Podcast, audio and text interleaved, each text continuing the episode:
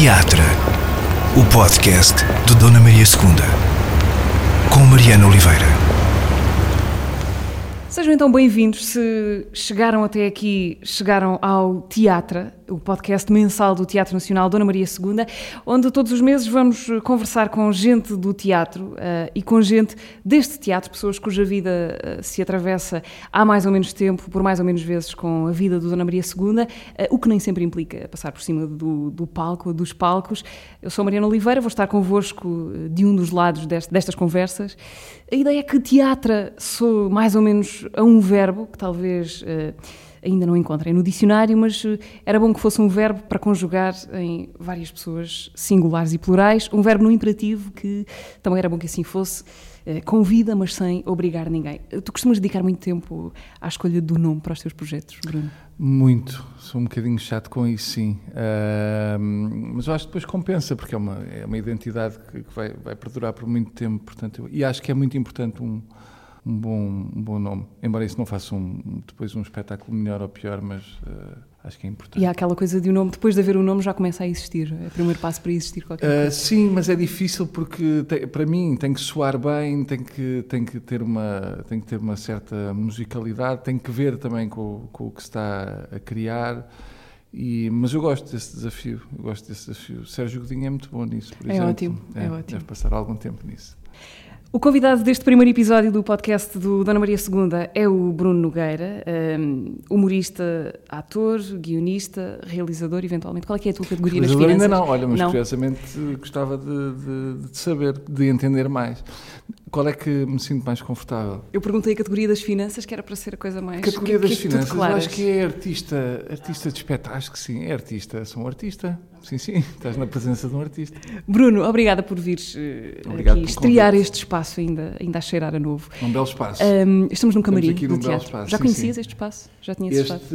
Não, não tinha estado aqui ainda. Não. Uh, eu não tenho uh, propriamente números nem estatísticas do INE para provar o, isto que vou dizer, mas diria que empiricamente muita gente que te conhece ou que conhece o teu trabalho, sobretudo do, do humor, pode não estar a ver à primeira vista qual é é a tua ligação ao, ao teatro e este uhum. Teatro da Maria II. Uh, a verdade é que este teu ano de 2019 tem passado muito por aqui e ainda vai passar Sim. por esta casa este ano, em breve. Uh, e por isso eu gostava de saber, ainda antes de explorarmos esse, esse passado recente e o futuro próximo, qual é que é a tua ligação afetiva a este espaço? Quando pensas no Teatro Dona Maria II, quando estavas aqui a chegar ao edifício, qual é que é a memória ou o tipo de sensação que se acende no teu cérebro?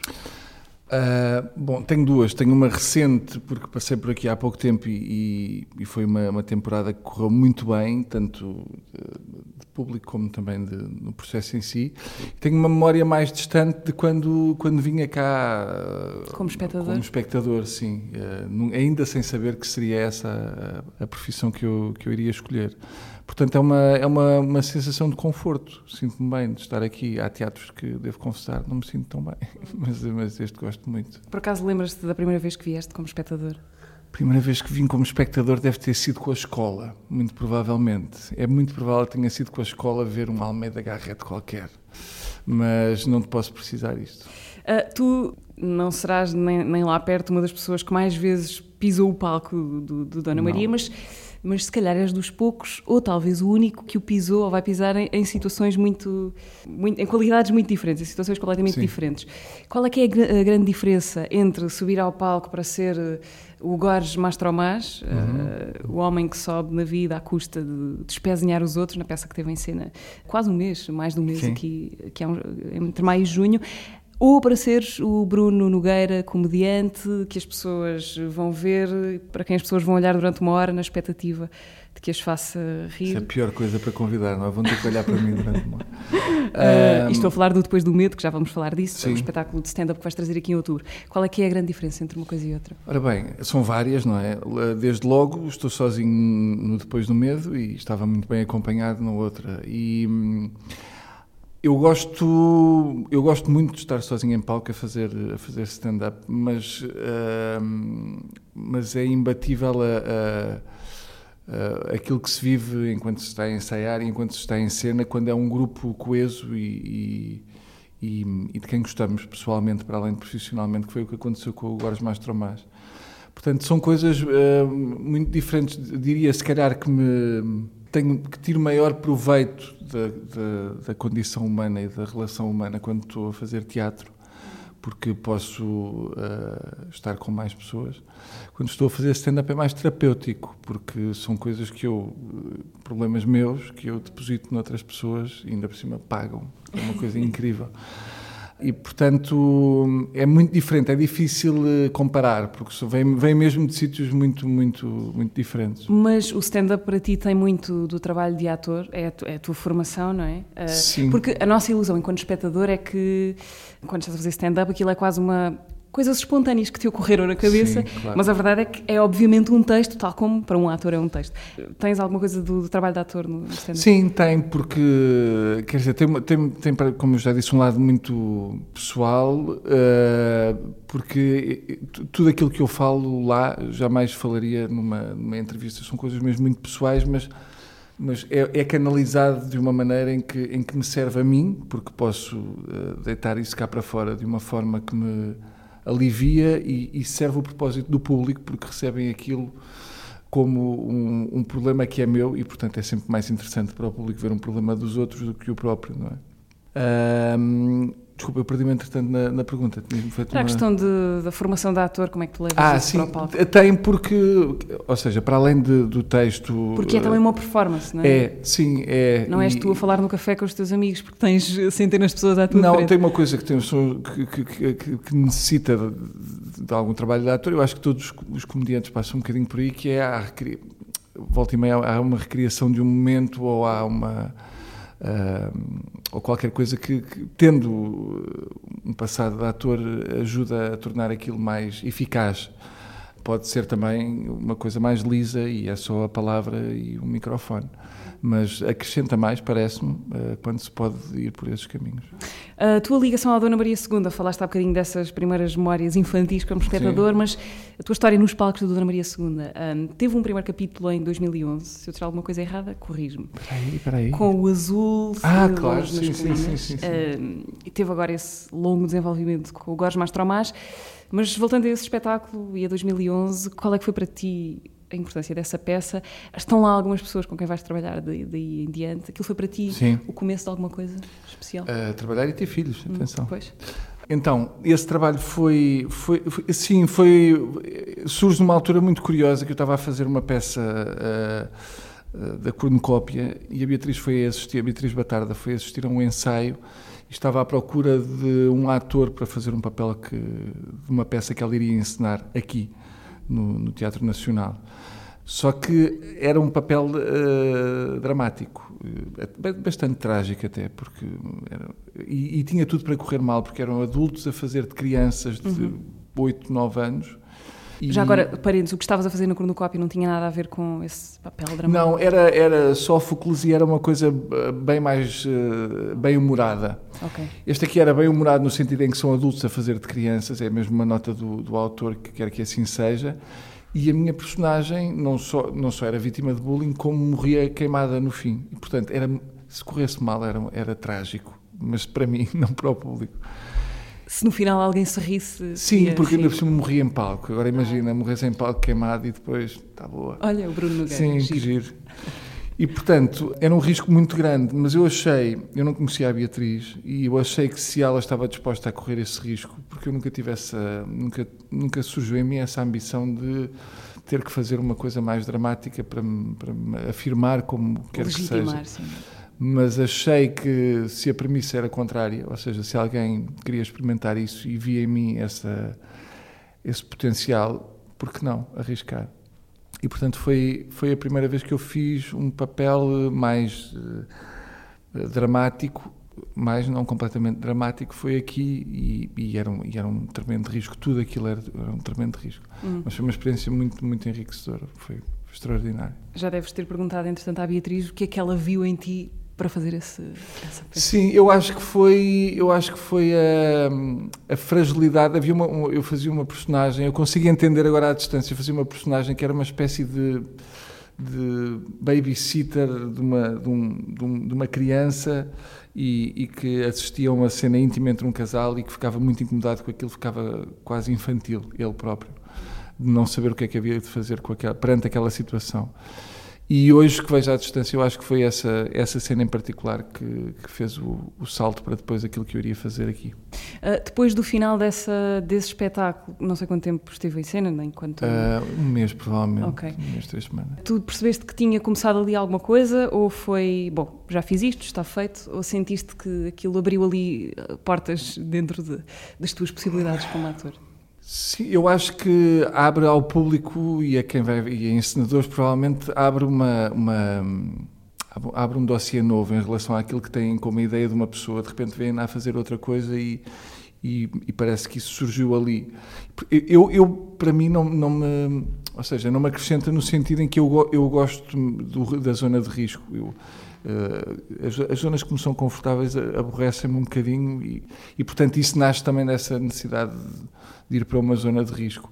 E depois, claro, isso trouxe, trouxe outras coisas, mas, mas mais de, de encenadores que viram esse, esse, esse potencial em mim e que, e que depois decidiram desafiar-me para outras coisas. Um, em termos de, da, minha, da minha carreira ou do meu, do meu trajeto, um, traz-me só isso, traz-me essa, essa esse risco da queda que havia e que, e que, e que, me atrai muito, essa, essa possibilidade de falhar. Ah, no teu caso, a, a, cumplicidade artística é uma coisa que vem, que nasce a partir de, uma, de, de um afeto. Estou a pensar desse teu primeiro uh, convite a partir da Beatriz. Agora, há poucos meses, tu escreveste a Sara é? sim, para, sim. Ela, para, para, a estreia em televisão dela. Não, a publicidade altura, artística é uma coisa que está noutro patamar? Não, ali era, era cumplicidade na altura, cada um, tinha, cada um de nós tinha a sua vida e, e, e estávamos longe do, do que quer que fosse. Mas agora o Sara não, foi assumidamente uma coisa que eu queria fazer para, para a Beatriz, tendo em conta tudo aquilo que, que, que, é, que, é, quase um clichê das coisas para, para, para as quais a convidam e, e eu achei que seria interessante o que é que aconteceria se ela de repente não soubesse fazer aquilo em que é melhor. Mas a cumplicidade para mim, aliás, é a, a coisa que me. Eu já, já, já perdi viagens que eu tenho a certeza que seriam muito interessantes profissionalmente, porque, porque eu sei que, que, que, por outro lado, a nível pessoal, não ia correr bem. E eu não consigo. Eu tive sempre muita sorte. Eu não me lembro de um projeto que me tenha corrido mal, ou seja, de eu ter entrado e ter havido mau ambiente Pode ter havido um foco ou outro de um desentendimento, mas não me lembro assim de um, de um processo penoso. Como ainda há pouco tempo estávamos a fazer o Gós Mastromás e, e colegas meus me estavam a dizer, a contar histórias, aquilo para mim está muito distante. Porque para mim é, o mais importante é mesmo isso, é, é, é claro que o talento e aquilo que as pessoas podem acrescentar ao projeto, mas abdico bem de uma pessoa hiper talentosa que, que, que, possa criar conflito numa, numa equipa. Não, não, ou seja, não, não prevalece sobre o, o, porque basta uma pessoa num grupo de sete para, ou de oito ou de dez para conseguir minar e contaminar um, um projeto. Eu abdico de uma percentagem significativa de talento em função de, de um bom ambiente. Acho que isso é não há, não há preço para isso. Oito anos depois do, desse 2011 do Azul das Colinas, voltaste à Dona Maria, já falámos do, da matança ritual de Gorges Mastromás, eh, uma encenação do Tiago Guedes, uma peça que teve uma carreira eh, muito longa, pelo menos eh, para o que é costume, em Portugal esteve sim, mais sim, agora um é mês. tipo meio-dia, não é? Pois, assim, uma hora e meia, está em cena uma hora e meia, o espetáculo tem três. é incrível. Eu acho que foi Sim, mais de um foi, mês aqui na foi, Sala foi. Achámos tudo um disparate. Cinco semanas, foi assim, uma coisa que já não se usa, não é? Mudou ali a tua rotina, não é? Naqueles, naqueles dias. Mudou a minha rotina, sim, sim, sim. Ah, mas o, o, que eu gostava de perceber é como é que foi para ti estar em cena tanto tempo neste, neste sentido a repetição é uma coisa que cansa em quase tudo, não é? Uhum. Como é que. Eu pergunto-me se para um ator acontece o mesmo com um texto que se diz todas as noites. Não pode ser, não é? Porque uh, não podes dar ao luxo naquela noite estares entediado claro, a fazer aquilo. Sim. A adrenalina do palco e do público é suficiente para nunca baixar a guarda, para nunca fazer concessões. Às vezes não, mas eu também já fiz temporadas muito grandes. Eu lembro já ter feito temporadas de espetáculos, no espetáculo que fiz com o Miguel Guilherme, o António Feios e Pedro Gomes. Fizemos para aí sete meses. E aí às tantas é difícil tu conseguires ter o mesmo ânimo todos os dias, principalmente matiné. Eu sofro horrores em matinés, apetece-me morrer várias vezes durante as matinés, antes e depois sinto vontade de viver outra vez. Mas neste espetáculo... Não és frequentador de matinés, então? Pá, não, eu acho que eu, eu, mas atenção, é uma coisa minha e eu, eu acho que o teatro também funciona bem à tarde. Mas eu gosto do ritual de sair à noite de casa para ir ver um espetáculo e de cear depois sou um bicho mais da noite, portanto eu percebo que haja pessoas que, que se aguentam melhor à tarde. Em relação a este espetáculo, não houve, e eu comentei isso com o Tiago, uma coisa estranha, porque eu aborreço-me com muita facilidade. Não houve um, um, único dia que eu tivesse que eu tivesse feito frete de, de, ou que me sentisse cansado a, a, repetir, para já porque o papel era muito era muito estimulante aquela aquela personagem e, e porque de facto o grupo era muito especial, eram pessoas de quem eu gostava muito uh, profissionalmente e pessoalmente. E isso pronto, ajuda bastante, ajuda muito. Aliás, ajuda tudo, acho eu. O espetáculo correu muito bem, não é? Teve, foi tendo salas cheias durante, durante esse tempo. Achas que a tua notoriedade como humorista traz ao teatro pessoas uh, ao público que não, que não viria de outra forma. Eu sei que não é a ti que te compete lidar com Sim. estas questões que são laterais ao centro do, do, que tu fazes, que é o que fazes, é? mas uh, imagino que te apercebas disso e gostava de saber claro. o que, é achas disso. Sim, eu acho que no, muito no princípio havia as pessoas que me iam ver ao teatro um, ehm, para ver o mesmo que viam em stand-up, iam com esse engano.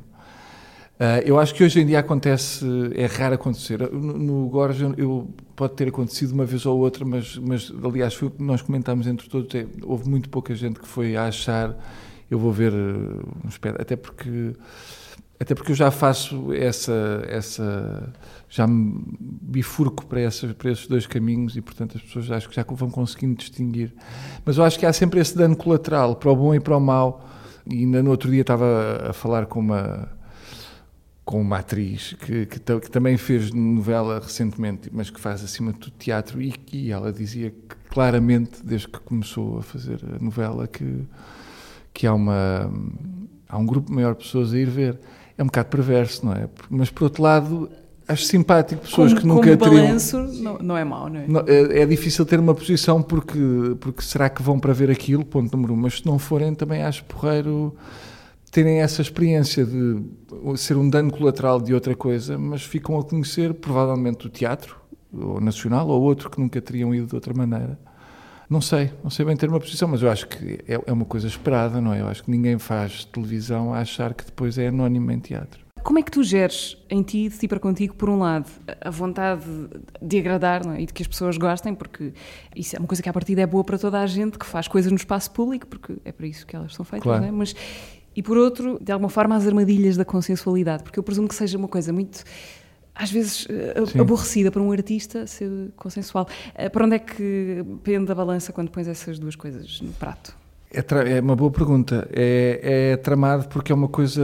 Eu, eu fujo disso. Eu já, eu já fiz programas que me pedem várias vezes a sequela, porque era uma coisa que eu tenho a certeza que funcionaria, nomeadamente o último a sair. Era uma coisa que o público já existe, não é? Já tens público antes da Sim, coisa? Sim, já, já tem público antes da coisa, já existe um primeiro que correu muito bem, o segundo, eh, ainda me falam disso hoje em dia, e já passaram, sei lá, 10 anos. Agora, seguir esse caminho é um caminho que eu, que eu já tenho como certo, e, e, e lá está, vai ter um bocadinho com essa consensualidade que tu, é um projeto que tu já sabes que, que é consensual, porque as pessoas aderiram, e eu se por um lado gosto desse, me dá um quentinho esse, esse retorno positivo, por outro lado, aquela, aquela, aquele será que vou falhar é uma coisa que, que, que, me estimula de certa forma. Eu não estou a dizer que gosto de falhar, mas eu não sofro horrores quando, quando falho. Eu já, tive, já, já fiz projetos em que, em que não foram aquilo que eu gostaria que fossem, mas. Uh, mas representam aquilo que eu sou naquele momento. Não sei se isto faz sentido. São, são fiéis àquilo que eu, que eu queria fazer naquele momento. E sentir-me, se calhar, um bocadinho mais, mais usado, talvez, se estivesse a fazer uma coisa que eu sei que servia ao público, mas com a qual eu não me identificava minimamente neste momento. Portanto, o equilíbrio é difícil. Eu escolho, se tivesse que escolher um, escolheria o caminho do arriscar sem a prova da consensualidade. Hum. Por outro lado, deixa-me fazer aqui de advogada do diabo, também podemos ver a coisa por outro lado, que é, e devolver-te a pergunta do, do Gorges Mastromás, do Bondade ou Cobardia, Sim. porque, por um lado, também seria um desafio grande procurares revisitar uma coisa que foi um grande sucesso, de uma Sim. forma que voltasse a ser desafiante para ti. Verdade, mas a minha, a minha questão é, eu não sinto que consiga fazer melhor. Portanto, eu se faria diferente, iria por outros caminhos, provavelmente iria por esses caminhos da não consensualidade e iria fazer com que uma coisa que está bem arrumada se transformasse numa coisa meio desarrumada e com um fio um bocadinho coxo. Eu acho sempre quando tu, quando te correu muito bem uma coisa, a tentação de a repetir, de repetir a equação é muita, porque é uma zona de conforto. Mas eu acho que pode ser também um perigo tu caís nessa armadilha de ficares muito tempo a fazer a, a mesma coisa. Eu gosto normalmente de seguir aquilo que as pessoas, ou seja, se me se me aconselham muito a fazer um tipo de coisa ou se me pedem muito para fazer um, tipo específico de, de, de, peça ou de programa, é exatamente esse caminho do qual eu me afasto, porque eu acho que uh, se é o mais esperado, para mim vai ser o menos interessante. Uh, falaste ali da tua relação com o erro, com a falha, com o fracasso, o que seja. Uh, para ti, falhar é mais as pessoas não gostarem ou as pessoas não ligarem?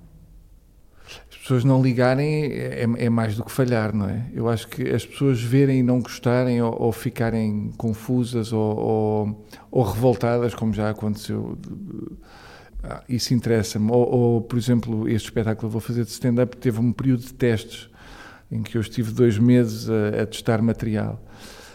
Houve dias que correram muito bem, mas devo-te confessar que os dias em que havia silêncios de, terríveis foram os que eu guardo com mais carinho, porque, porque há qualquer coisa que me atrai nesse, nesse sítio de, nesse sítio pantanoso. Eu não, não, estou a dizer que eu quero que a minha carreira seja isso, sim, mas eu gosto dessa, dessa, dessa da sensação que isso dá. E, e gosto porque me acrescenta qualquer coisa, ou seja, aquilo dá é milariante de, de tão mal que correu alguns dias. É material futuro. Sim, é, eu vejo, vejo dessa maneira. Não é uma coisa que me, que me deixe profundamente deprimido. Agora, se a minha carreira fosse somada de, de, de só momentos desses, provavelmente eu não acharia tanta, tanta graça ao erro. Quando disse não ligar, o que eu imaginava era uma coisa que para ti te preencheu, que tu achaste que estava muito boa e que duas ou três pessoas também acharam que estava muito boa e as outras. Ah, sim, não, mas eu isso. Ser uma coisa tão de nicho, tão. Sim, eu isso sim, eu acho, eu, eu acho que é importante esses. Eh, porque esses nichos, as pessoas que vivem nesses nichos. Uh, eu percebo-as, porque, porque elas, elas estão à procura de qualquer coisa que não seja que não seja o, o, lá está o mais consensual que toda a gente, sei lá, uma televisão programa por consensualidade, não é? Não vai programar por nichos, a não ser a RTP2 provavelmente. E portanto, eu eu não me importo, eu lido bem com o facto de menos pessoas verem ou de menos pessoas irem, irem assistir a, a determinada coisa. Lido pior, como te disse, se eu estiver a fazer uma, para mim é, é, super violento estar a fazer uma coisa em que eu em que está desfasada do meu tempo. Ou seja eu estou a fazer uma coisa que já fiz há quatro anos ou que há cinco anos fazia sentido e que hoje estou só a repetir a fórmula pelo dinheiro ou pela, pelo público. Isso para mim é muito violento. E eu acho que se nota e portanto eu, eu se puder escolher prefiro sempre ser fiel àquilo que eu que eu sou naquele momento é como se fosse um diário de bordo. Eu acho que tudo o que eu fiz é uma espécie de diário de bordo daquilo que acontecia na minha vida naquele momento. É fiel ao momento que eu, que eu escrevi ou fiz. Uh, Bruno, depois do Medo, uh, em outubro, vais voltar uh, ao palco da Sala Garrett com, com um tipo de espetáculo que os veludos e os dourados da, da Sala Garrett, se calhar, nunca viram. Não? Nunca viram, não, não. Mas por alguma razão nunca viram. Há, há, uma, há, uma, há de haver uma boa razão. Achas que, eh, que é difícil, é mais difícil fazer rir num sítio tão sóbrio e tão respeitável como aquele? Eu acho mais interessante, lá está, tem a ver com a improbabilidade de fazer um espetáculo como, como Depois do Medo, que, que é forte, mesmo de linguagem, é um bocadinho, não sei se, se a própria Dona Maria está preparada para mas, mas a mim, para mim é muito. Essa improbabilidade de fazer aqui, de nunca ter sido feito, para mim já é um, já é um acrescento ao espetáculo. E depois o facto de, de lá estar, muito provavelmente muita gente que não viria ao Teatro Nacional de, outra forma, ou que iria ver este espetáculo noutro sítio mais provável a gente imagina a comédia assim mais num bar cheio de fumo, mais escuro. Sim, sim, eu, eu tento sempre fugir isso, até porque em Portugal não há muito esse conceito, isso é, é uma coisa mais inglesa e dos Estados Unidos, infelizmente em Portugal não há muito esse conceito, portanto vai-se sempre parar a teatros. Mas é tão inusitado uh, que eu acho maravilhoso. Há bocadinho estavas a falar da, da diferença óbvia de estar sozinho ou não em palco. Tens mais medo quando estás sozinho no palco? Eu imagino que, que, estar com outras pessoas significa que elas também estão dependentes, o sucesso delas também depende de ti. Uh, e portanto isso também pode ser não, angustiante. Tenho, tenho mais medo, por exemplo, vou nós vamos repor agora em Matosinhos o, o Mastro Mas e não fazemos há, há um mês e meio. Uh, sim, para aí. E vou repor também a turnê do, do stand-up e não faço há, há um mês e três semanas, um mês e meio também o pânico de, de, de, fazer a peça para mim é muito maior do que o pânico de fazer o, o stand-up, porque, porque na peça há outras pessoas que dependem de mim. E no stand-up o máximo que pode acontecer é eu ter que rever um, um bloco de notas ou haver ali um silêncio, mas sou só eu.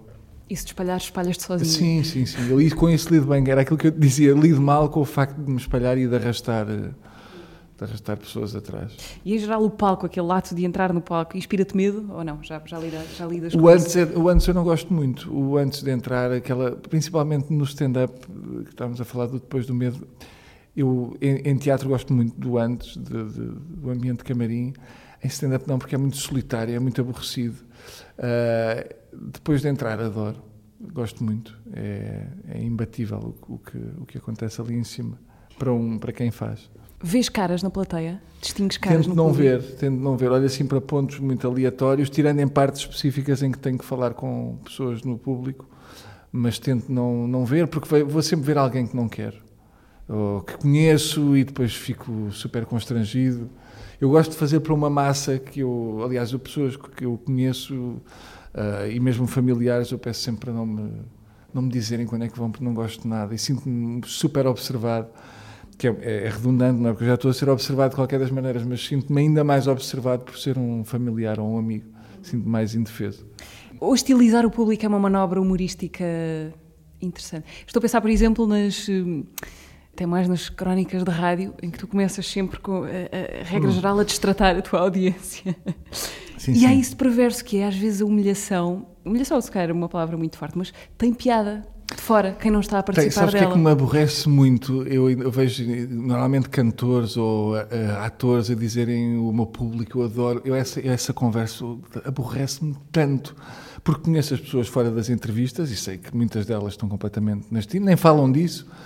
E, portanto, esse discurso comprado por elas próprias de, de dizerem tudo bem, de que os rodeia e que o público é sempre maravilhoso. Mentira. Há público horrível, há pessoas que são horríveis e que estragam espetáculos. Uh, portanto, esta ideia de, das pessoas terem sempre que dizer coisas muito simpáticas e muito agradáveis quando se dirigem ao público não é um desrespeito, mas eu acho, acho mais interessante quando não há essa falsa cordialidade de que, de que o público é sempre extraordinário, o público é magnânimo, o público é que sabe. Eu acho que sim, mas eu acho que acho interessante. De resto, há, há um espetáculo bastante controverso do Dave Chappelle, agora que está na Netflix, em que ele insulta um, um, determinado tipo de pessoa e depois explica que essa pessoa que ele teve a insultar é o público, que é aquele, aquele tipo de pessoa que uma coisa que é mais nos Estados Unidos, uma coisa que fizeram há 15 anos, eu vou esfregar na cara e estragar a vossa vida hoje em dia. Portanto, sim, eu acho que há sempre um respeito, eu, há sempre um respeito pelo público, mesmo no tubo de ensaio, quando eu começo as crónicas dessa maneira. Uh, no que é uma coisa, eu acho que nunca, nunca passa para o outro lado como sendo uma coisa uh, agressiva de, de, sinceramente tratar mal aquele. Até porque não estás a falar para ninguém em especial. Não estou a falar para ninguém, sim, é só um tipo a resmungar. Mas isso surge como, como antibiótico ao discurso do meu público, meu querido, meu público adora. Não aguento. Uh, tu, tu, estás naquele ponto da vida ou da tua carreira, se quiseres, em que tens a possibilidade de fazer só o que te apetece, o que queres realmente fazer, não teres de aceitar trabalhos que não te interessam minimamente só por uma questão de de sobrevivência financeira? Um, se calhar um, um bocadinho mais hoje em dia, sim, mas, mas isto é muito pequeno, atenção, isto de Portugal é muito. E, e isto resume-se não tanto a Portugal, mas, por exemplo, em caso de televisão, reduz-se muito a uma cidade, ou duas, quanto muito. Sinto que tenho mais liberdade para poder escolher e para, e para rejeitar, acima de tudo, coisas que eu acho que não vou ser uma mais-valia ou que vou atrasar esse projeto. Um, Sim, eu acho, acho que sim, mas é, é sempre uma, uma, uma, uma, liberdade muito relativa porque, porque é um mercado de trabalho muito, muito curto. Ou tu consegues estender a perna lá para fora e aí é possível tu, uma coisa que farias cá, de repente, multiplica-se em dinheiro lá fora ok, é difícil. Eu acho que não é por acaso que a maior, sei lá, 90% dos atores vão parar a novela e há atores consagrados que não fazem aquilo porque é a coisa que mais gostam. É porque precisam de sobreviver, não é? E a ti nunca te apeteceu estender essa perna lá para fora? No humor há questões da língua, talvez, que fossem difíceis, mas, mas no entanto é possível. Não, eu não tenho essa, não tenho essa ambição. Confesso que quando fiz o Sara uh, tive essa ilusão de, de, que seria uma, uma série que sobreviveria bem fora de Portugal e continuo a achar.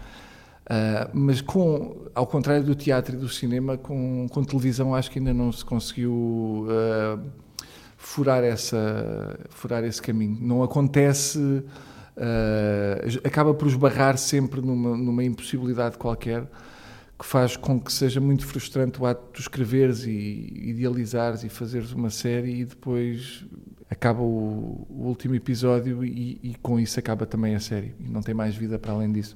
Com o teatro é possível com turnés, não é? Uma peça pode viver durante sete anos, oito anos em, em turnê e ir sempre a, a ser uh, reavivada e com o cinema isso também é possível, levares a festivais ou, ou depois o, o teu filme fica disponível para ser visto no mundo inteiro.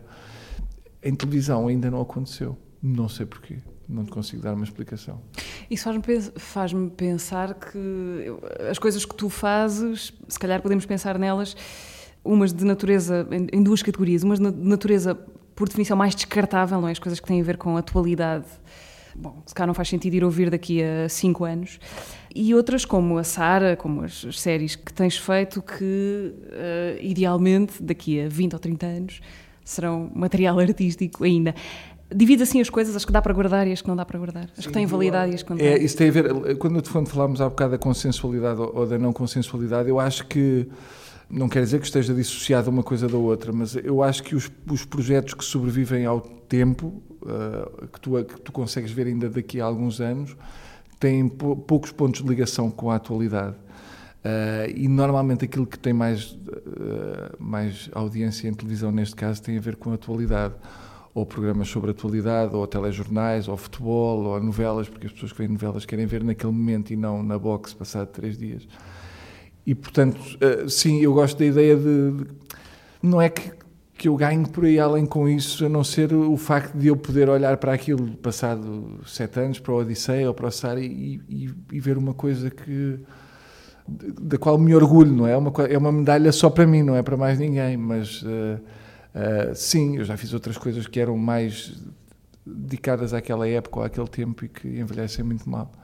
Mas são igualmente legítimas. Hum, mas tens essa ambição, digamos, mais incrustada de fazer coisas que durem no tempo? para mim não é não é uma coisa de achar que as pessoas cá inscrever-me na história sim não não é de achar que as, que as pessoas têm que ver daqui a 20 30 anos eu gosto da sensação de, de, de escrever uma coisa que envelheça bem e que daqui a alguns anos uh, possa ser sei lá vejo coisas minhas muito antigas que pronto que têm que ver com com aquilo que eu que era a minha maneira de pensar naquela altura mas que algumas são terríveis terríveis envergonham-me envergonham-me imenso, mas, mas lá está, são justas com aquilo que eu era. Mas gosto dessa ideia de eu poder eh, juntar um grupo de pessoas e de, e de argumentistas e de atores que fazem com que aquilo tenha um prazo de validade mais, mais extenso. Ao que é que tu dás mais valor uh, na tua na tua maturidade, no teu crescimento. E por causa disso, de, de, envelhecer bem, das coisas envelhecerem bem, hoje em dia é muito fácil, com, com a internet e com a memória sem fim do YouTube e, e, derivados, é fácil uma pessoa que tem uma presença pública confrontar-se com o que era e com o que fez há demasiado tempo. Como, como, é que tu te vês assim de fora há 15 anos? Há 15 anos, ridículo, pá, ridículo. Há 15 uma anos. participação no Anjo Selvagem. Sim, ou... e outras bem piores.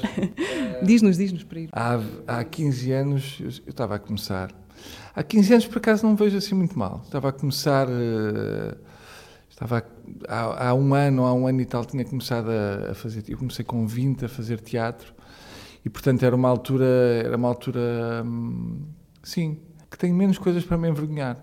Se calhar há 16, 17 anos estaria um bocadinho mais no princípio, quando havia essas figurações que eu andava a fazer de Anjo Selvagem, ou do o Neco. Havia uma coisa que era o Neco, não era? Participaste no NECO, sim. Esta sim. família é uma animação. Exato, uma sim, sim. Sim, sim. A certa ah. altura fiz um papel com. Acho que foi com o Afonso Pimentel, que eu fazia amigo dele. Péssimo. péssimo, péssimo, péssimo. Mas eu contentíssimo da vida, mas muito mal. Como é que essas coisas te foram aparecendo? Eh, foram umas atrás das outras? Uma coisa leva à outra? Na altura? Sim. Sim, eu tive muita. Eu, eu, eu fui muito feliz no princípio porque assim que eu comecei a trabalhar, houve uma, uma série de desenvolvimentos que fizeram com que, com que eu não parasse. Mas antes de, do arranque mesmo, que foi para aí um ano, que eu estive ali a. Estava dividido entre um call center a trabalhar e a, e a fazer uh, anúncios ou castings, ou, essas coisas iam surgindo. É, Inscrevias-te em agências de castings e depois alguém te ia chamando e tu ias fazer. Uh, ias fazer castings, sempre coisas inarráveis. Não, não, há muito critério de escolha nessa altura, pelo menos para mim não havia. Ainda não tinha o gosto muito definido, era, era uma vontade de começar, uh, mas não necessariamente pela porta certa, era começar, dar início a qualquer coisa. Portanto, fiz coisas das quais não me orgulho nada. E houve uma altura que, aliás, isto, isto entrou num espetáculo que eu fiz, não aqui, mas no, no São Luís, que eu andava no corte inglês uh, a fazer de pastor, com ovelhas atrás, ovelhas de plástico com rodinhas, e andava pelos pisos. Em que contexto? Em contexto, uh, sim, tem que haver um contexto, não é, não é só um louco. Não, era, Podia ser um happening. É? Sim, sim, um acontecimento. Não, era, era, era um trabalho, como outro qualquer, de animação, na altura de Natal, no corte inglês. E eu andava de piso em piso, com vestido a pastor, com outro tipo que tocava uma flauta transversal. Está a melhorar, não está? E eu dava reboçados a crianças, coisa que hoje em dia seria preso, muito provavelmente. Uh, era isso que eu fazia. Disso não deve haver imagens, não é? Disso não deve haver imagens. Se tudo correr bem, não há imagens, não, não, não. Era, pronto, tempos tristes. Mas achas que isso foi importante para ti como claro material? Eu, eu estou-me a lembrar numa entrevista, não sei quando, do, do Ricky Gervais, que eu sei que tu também gostas, Sim. e ele dizia que lhe fez bem de alguma maneira ser humorista tarde na vida, porque viveu até lá. Sim. E armazenou material para, para depois poder falar sobre, pois, sobre vive... a vida. E quando o humor tem a ver com essa observação de. Vives enquanto anónimo, que é uma coisa que hoje em dia já não posso viver tanto. É essa coisa de. Tu estás a viver um momento que tu. Eu ainda não sabia para que é que aquilo me iria servir. Serviu para um espetáculo agora há não muito tempo, mas. Uh, mas eu não sei se na altura, eu na altura não sei se tinha esse distanciamento de, de achar aquilo hilariante. Achava aquilo profundamente deprimente e comer nas escadas do, do, do pessoal do, do corte inglês, aquilo era tudo uma decadência, uma decadência. À distância, aquilo é, é, é hilariante. Mas no princípio é o tipo de coisa que te pode afastar, não é? Estás a começar, de repente não te aparece nada e tu vais fazer aquilo para ganhar dinheiro de animador no corte inglês, a sério. Ao menos se fosse de mascote, sempre não. Ah, sim, mascote nunca me aconteceu. Não, isso nunca fiz. Mas hoje em dia isso, isso vale, vale imenso. Vale imenso não só para quando vejo alguém nessa situação perceber exatamente o que é que aquela pessoa está a sentir e porque, e porque me ajuda a ter alguma empatia com, com essa malta que, que, que é obrigada a, a desenrascar-se de outras formas para poderem dar continuidade a um sonho. E o meu podia facilmente ter morrido, não é? Podia ter feito aquilo ou mais duas ou três coisas e ter desistido e percebido que não era para ali. Bruno, nesta parte final do, de, Ai, deste espaço, começa um tic-tac. Sim, sim, sim. Uh, espaço de conversas do Dona Maria II, o podcast de teatro, a ideia é que isto acabe com uma troca de bolas rápidas, perguntas assim para uma resposta mais certeira. A primeira coisa que te queria propor era que partilhasses connosco alguma coisa que tenhas visto ou lido ou ouvido ultimamente que tenha ficado na cabeça que possa servir ou não como sugestão? Vi, vi várias coisas. Vi, olha, vi, um, vi um, dois filmes que gostei muito e a temática é muito parecida. Uh, um deles é o Shoplifters, que, é, que é, marcou-me imenso esse filme, e, e, logo assim vi um que marcou um bocadinho mais, embora tenha sido uh, criticado por algum, alguns críticos acham que é uma exploração um bocadinho aleatória da, da pobreza, mas tendo em conta o tema e o protagonista que é um refugiado, eu acho difícil como é que contas aquela história de outra forma, que é o Cafarnau, que é sobre uma criança, um refugiado, acho que se passa no Líbano, mas o, o miúdo que faz é um refugiado sírio, que é um ator inacreditável. Uh, e neste tempo em que os, as famílias são arrancadas, os pais dos filhos, e, e, é, e, a história passa por aí, e foi feita há um ano. Eu fiquei um bocadinho, fiquei um bocadinho abananado durante alguns tempos. Acho que depois de teres filhos há coisas que, que que tu vês com, com uma lupa um bocadinho maior. Pronto, e é isso. E, e o Serotonina do, do Elbeck, gostei muito também. Ok, Acho- livros. Portanto, dois filmes, dois filmes e um livro. Há, há de haver mais coisas, mas atenção, a minha memória. Eu aponto coisas com esta idade. É. Tipo, vi isto e gostei. É triste, não é? Folhas de leitura. Faço porque eu não me lembro. É triste. Dá jeito. Sim, mas é triste, é muito triste. A, a- segunda coisa é uma espécie de, de jogo. Eu gostava que tu propusesses um final alternativo para uma história que já existe, conhecida ou menos conhecida, do teatro da literatura. Eh, eh, Como autora, o que é que gostavas de dar um outro fim? Eu não sei, eu, eu- sabes que eu tive esse pensamento. Eu, eu- há um livro do Kawabata que é, que é o The House of Sleeping Beauties. A Casa das Belas Adormecidas, E eu tenho ideia de no fim ter pensado isso. De- apesar de ter gostado do fim, eu tinha pensado num final alternativo. Agora perguntas-me tu, e bem, mas qual era o fim? Não sei, não sei dizer. Agora as pessoas vão ler e pensam o que é que o Bruno queria dizer e vamos deixar no ar. Fica, o final é Fica aberto. no ar. Mas eu lembro-me, eh, e é curioso quando fizeste essa pergunta, eu lembro-me de ter, eh, de ter lido e pensado que engraçado, eu, eu teria, teria, teria feito, ter gostado, adorei o livro, mas eh, surgiu-me um, um final alternativo. A arrogância, não é? De uma pessoa achar que.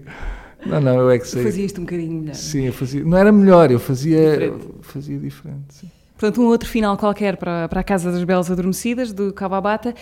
Uma última coisa, Bruno. hum, esta era escolha múltipla, mas eh, pedia-te que justificasses Deus. a tua opção, que é, enquanto espectador de... de- espectador, não só de teatro, eh, se pudesses acabar com um destes flagelos, o que é que tu escolhias? Tosses contagiantes, aquelas Ok, tosses no, lido bem. pipocas no cinema, Ok, sim. ou eh, ecrãs de Não, smartphones? pois não dá. Ecrãs de smartphones nos espetáculos. Sabes que eu insulto pessoa. No meu espetáculo, insulto pessoa, não só insulto, como eh, os frentes de casa estão avisados para, para quase levar a pessoa para a saída. Ou seja, explicar que está tudo bem, podem ver, mas lá fora.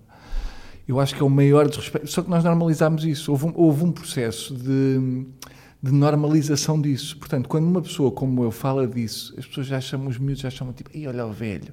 Mas não é. Está tudo certo com aquilo que eu estou a dizer, que é quando eu, em stand-up, isso é, é- é particularmente grave porque se alguém filmar, ah, aquilo morre, aquele material morre, porque não Estraga pode a ser repetido. do Sim. próximo. Portanto, há espetáculo, uma vez fui ver um espetáculo do, do, do falecido Louis C.K. Mas, e quando, e quando e fizeram três avisos O antes. senhor não morreu mesmo, atenção. Não, não, não, não. E eu gosto muito dele, ainda sou, ainda sou um grande fã. Mas para, para os Estados Unidos morreu. E então, quando ele estava a fazer. eh, Fizeram três avisos a dizer não podem filmar, se filmarem serão expulsos. E depois, antes dele entrar, mais um aviso. E ele, quando entra, faz esse aviso. E a 15 minutos, o espetáculo decorria a 15 minutos. E há um tipo que tinha ar de ser dinamarquês para aí. Dinamarquês. Nós estávamos em Inglaterra, portanto, ele veio da Dinamarca ou da Suécia, era um país nórdico. E ele vai a pegar no telemóvel, e vem um, um tipo gigante que agarra nele e nem teve tempo de fazer nada, levou-o para a rua logo. Portanto, houve alguém que veio da Dinamarca ou da Suécia e achou que era mais importante guardar um minuto ou fazer uma story para o Instagram do que estar sossegado, do que ver aquele espetáculo para o qual pagou, ainda bem. Portanto, eu tenho tolerância zero e é uma coisa que me. Que me eu posso estar a, a meio de um espetáculo e, e consegue sempre desconcentrar-me. Porque a falta de respeito, não só pelas pessoas que estão em palco, mas acima de tudo pelas que estão na plateia e que são obrigadas a sair da bolha imaginária em questão para ter um ecrã à frente de alguém. E ver a pessoa a fazer scroll no feed do Para Facebook. quê? Porquê é que não morrem? Eu acho que deviam abrir o telemóvel e um infarto, não era morrer, mas ficavam ah, na cadeira assim enroscadinhos, tipo gatos. Ter um achaque. Um achaque, sim, mas mais do que um achaque, era assim uma coisa, não deixava, não deixava grandes sequelas, mas, mas era um pré-ataque cardíaco. Bruno, obrigada por Nada, acabamos então de festa. é? Acabamos, sim.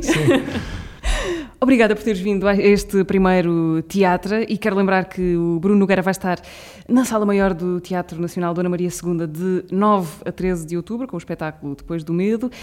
A quem nos ouve, obrigada por terem assistido a este nascimento do podcast do Dona Maria II. Vamos voltar em outubro, dessa vez na companhia da Ana Guiomar, da atriz Ana Guiomar. Podem sempre, a partir de agora, enviar as vossas perguntas eh, para o convidado do teatro seguinte. Basta escrevê-las e enviar uma mensagem para a página do Facebook ou Instagram do Teatro Nacional Dona Maria II. O teatro está disponível no Spotify, Apple Podcast, SoundCloud e YouTube.